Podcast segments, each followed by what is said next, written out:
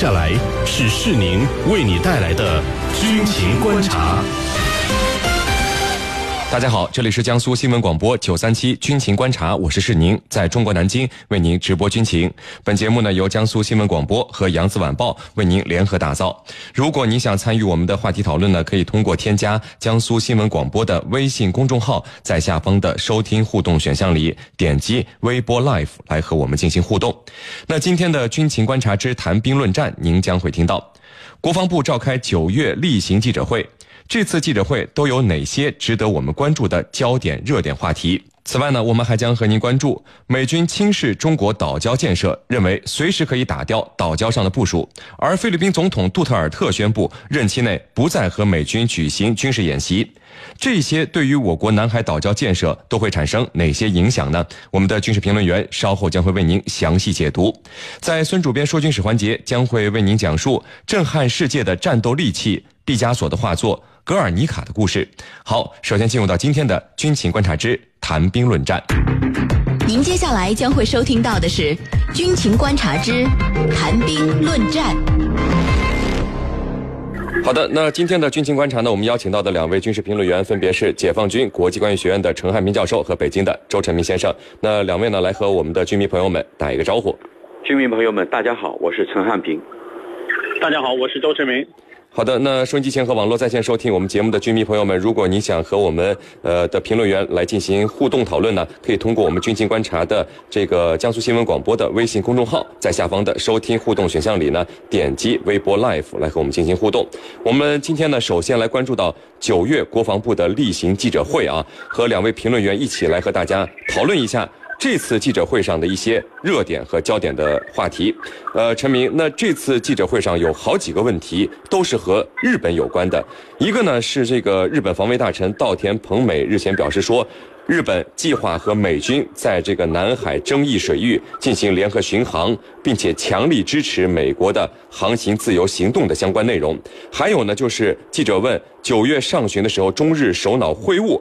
两国元首同意加快海空联络磋商机制，但是没有明确启动时间。目前呢，海空联络机制，呃，是问问到还有没有什么没有解决的问题，有没有障碍？那新闻发言人的回复呢？我们看是相对笼统啊。那首先就是日本防卫大臣所说的要来南海巡航。那这个日本如果来到南海，他将要受到的这个待遇，就是打双引号的待遇啊，是不是和美国受到的不会一样？此外就是。海空联络机制是做什么用的？对于中日之间，是不是非常需要这个机制呢？请你给我们来分析一下。呃，首先我们说的这个海空联络机制，主要是针对在东海，尤其在钓鱼岛附近的这个呃出现的一些摩擦和问题。那么这个问题主要是针对东海的，呃，并没有太多内容涉及到南海的一些相关的这个话题。所以实际上，现在日本把这个东海和南海的问题混为一谈，这个本身就是一个很有问题的事情。因为我们知道，中日在东海和钓鱼岛问题上啊，存在着一些争议，存在着一些纠纷。那么中国政府一直是采取一种开放的心态来跟日本进行沟通。那么现在日本啊，呃，把这个东海的问题又强加入一些这个域外国家和呃中国之间的一些问题，像刚刚到田本美也说了。他说了，这个自由航行的问题是跟美国要在这个南海航行是绑在一起的。那么，如果联系到一个中日之间在，在这个呃海空联络机制的磋商上的一些一些话题的话，我们不难发现，实际上日本是别有用心的。他是试图把东海问题搅得更混，把东海问题、南海问题混为一谈去谈。实际上，南海问题跟日本没有任何关系。那稻田朋美的这个言论，实际上是为了呃掩饰自己在东海问题上不占理，而提出了一个新的。啊，话题制造一个新的事端，那么来试图转移啊媒体的视视线，来来掩掩饰日本政府的一个真实的想法。呃，说实话，呃，这个我认为这个稻田朋美和以及是现在日本的安倍安倍政权，在这个南海的呃这个所谓的这些啊一些言论，实际上更多的是希望把美国拉入到日本的整个战略中来。那么美国也希望日本能够在西太平洋对中国形成一定的牵制。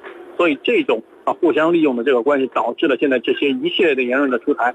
那么我相信，呃，日本如果说胆敢把自己的军舰或者这个这个飞机派到南海去，那么肯定会呃遭到解放军的严厉的这个拦截或者相应的处置。是您。嗯，好的。那程教授啊，嗯在这次记者会上，就是这个朝核问题、萨德问题也是再次被提出。嗯这个萨德呢，在韩国新州郡的三处呃部署候选地的评估工作，这个已经完成了啊。我们的新闻发言人说，我们中国人说话算数。那我们针对萨德的部署，将会去做哪些将要算数的事情呢？另外就是。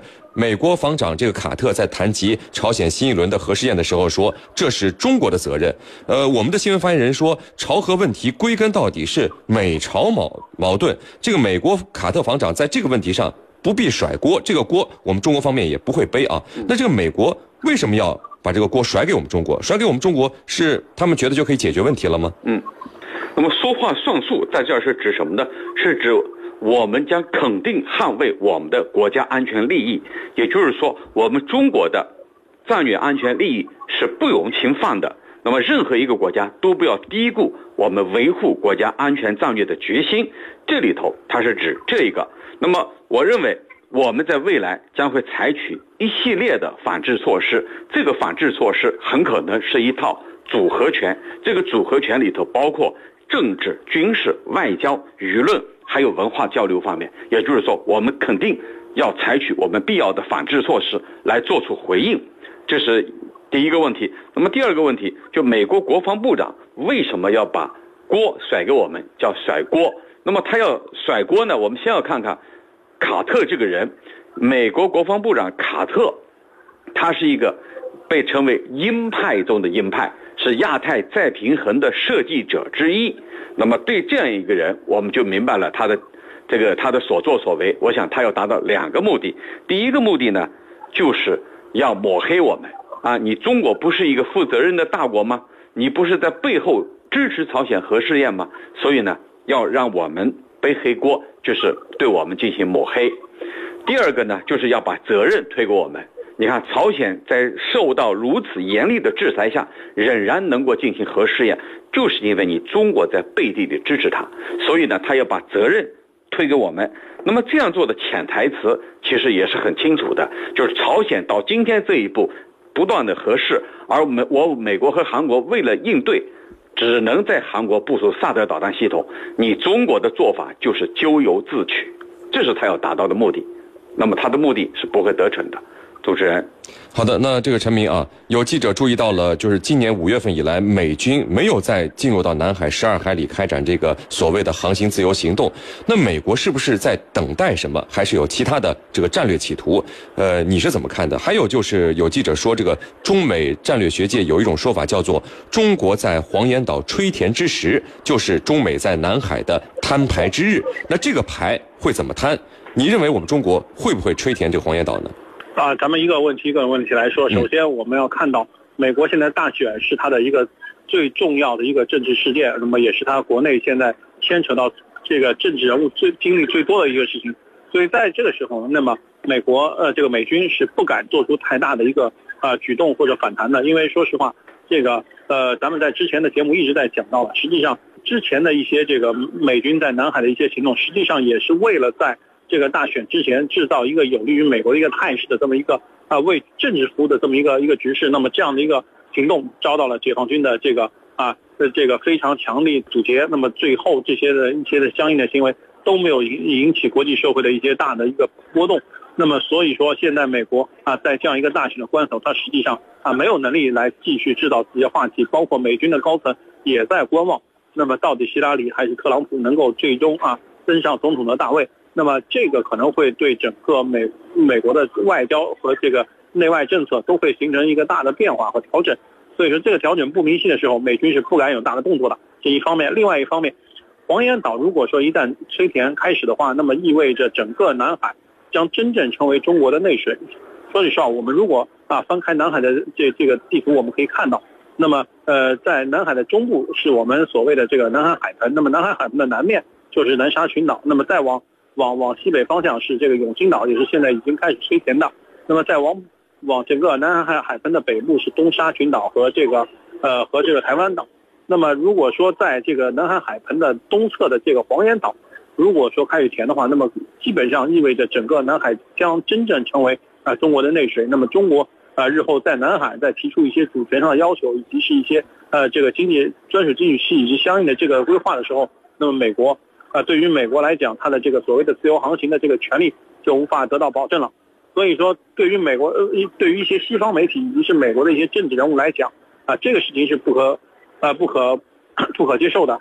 所以说，在这个时候，他一定要在舆论上制造这样的话题，好像说给向中国施加压力，说啊，如果黄岩岛摧田，那么这将是中美啊摊牌，甚至是海上决战，甚至世界大战的一个啊导火索。那么这样的恐吓我们听得多了，我相信这种恐吓啊是不会达到任何的效果的，因为目前从目前来讲，从美国现在现在拥有的兵力来讲，以及中国人民解放军现在拥有的作战能力来讲，我相信这样的恐吓啊。都是纸老虎，是您。好的，那程教授啊，呃，第七届香山论坛也是受到了就是记者们的关注，尤其是大家做了一个对比，就是韩国前不久举办这个首尔防务对话，因为萨德部署的问题，我们中国没有去，但是香山论坛我们邀请了韩国，韩国也答应来参加了。那两相比较一下，我们之前不去首尔防务对话，是不是有一点小气了？还有呢，就是我们中国建了一支呃八千人的维和待命部队，还有首支维和直升机分队，为什么？要组建这么庞大的一支部队呢？呃，请你再给我们来介绍一下。好的，那么我们没有去首尔的所谓的防务对话，我觉得并不是显得我们小气。这里头呢，背景是不完全一样的。那么首尔的这一次防务对话，它的背景、它的主题是什么呢？它的主题其实是非常简单的，就是朝核问题威胁、萨德导弹系统，然后呢，就是要说服我们。美国在韩国部署萨德导弹系统的必要性和重要性，所以它的目的、它的背景，它是很单一的，就是这样。而我们的香山论坛呢，我觉得完全不一样。首先呢，我们邀请到的是来自世界各国的防务专家、军事专专家、学者，关注的话题呢是非常广泛的，包括我们全球。所面临的传统领域和非传统安全领域的这种威胁，那么这次还新增设了一个青年论坛，让青年学者、让一些呃年轻人也来发表他的观点，阐述他们的意见。那么相比之下，我倒认为韩国的首尔的这个防务对话对话才显得小气，因为它话题主题都是单一的，目的就是要让我们相信有必要。美国在韩国部署萨德导弹系统，我觉得这样对比起来，反而觉得韩国的这个防务对话显得很小气啊。所以呢，我们这个呢，他是觉得很大气。那么还有一个问题就是，我们成立一支八千人的维和部队，还有一个直升机的编队，我们的目的，我们的这个诉求是什么？我觉得目的是很简单的，就是承担我们的大国责任。践行我们自己的承诺，我们的承诺，我们的目标到底是什么？维护世界和平是我们外交政策的一个基本出发点。怎么样去维护世界和平？不是一句空话。必须要有行动。那么我们现在成立了这一支八千人的庞大的维和部队，还有直升机编队。一旦任何地方爆发冲突之后，需要恢复局势的平静，那么我们这支部队肯定会被部署到最需要的地方，从而呢，把我们对世界和平所做的贡献体现在这些行动之中。主持人。好的，那各位不要走开，接下来呢是半点广告时间，在简短的半点广告之后，我们将和两位评论员一起来和大家聊到今天军情观察之谈兵论战的另一个话题。